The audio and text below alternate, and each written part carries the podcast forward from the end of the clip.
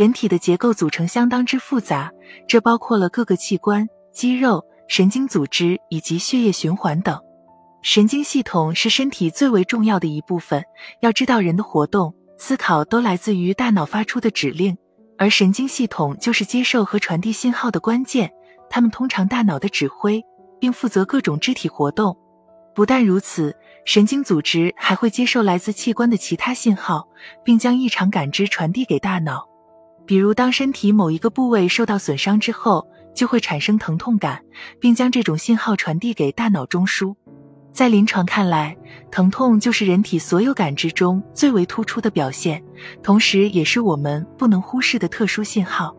要知道，人体并不会无缘无故的产生疼痛感，这是机体受损、疾病出现的最重要表现。比如近期经常无故感觉脚后跟疼，当心就是以下几种疾病找上自己的信号：一、腰椎管狭窄，全身各个器官都由血液循环和神经系统连接。当患者腰椎管存在狭窄问题时，在直立状态下，椎体和神经根的压力负荷就会增大，而在行走的过程中，下肢肌肉会不断的进行舒张和收缩，这都会进一步导致椎管内相应的脊神经节的神经根部出现生理性充血，并造成相应部位的微循环受阻，发展为缺血性神经根炎。患者在走路过程中可出现脚后跟疼痛症状，并伴随间歇性跛行。只有停下休息后，疼痛才会缓解，但之后走路又会再次出现，并形成恶性循环。它就是腰椎管狭窄最为主要的临床症状表现。二、足底筋膜炎。足底筋膜其实就是一种带状的纤维结构，它位于人的最底部，也是维持人体足弓形状的主要结构。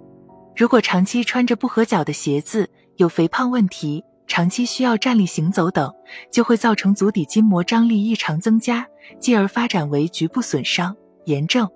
患者在走路的过程中，可出现明显的足跟疼痛症状，特别是在清晨起床后尤为明显。因为在睡眠状态下，足部处于放松和下垂的状态，足底筋膜容易痉挛，晨起迈步时会产生较大的压力。疼痛因此出现之后，随着身体的活动，疼痛又会逐渐缓解，但是这种疼痛会反复发作。三、跟腱炎，大量研究证实，人跟腱的横断面也要比肌肉组织小得多，所以在平时活动的过程中，跟腱组织负担的张力也要比肌肉高得多。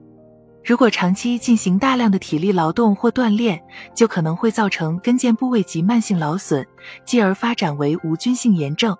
在患病之后，患者可出现足跟疼痛、足跟压痛或僵硬等多个症状表现，特别是在进行体育活动后尤为明显。而且，这种痛感可出现在跟腱任何一个区域。随着病情不断进展，患者还可出现肌腱肿大、结节等问题。总而言之，疼痛就是身体受损的信号，无论是哪一个部位出现了长期持续发作、反复疼痛。都可能是疾病已经找上自己的表现，但是疼痛只能作为疾病的症状，它并不是诊断疾病的关键。想要知道到底是什么原因造成的足跟疼痛，只有经过专业检查后才能确诊。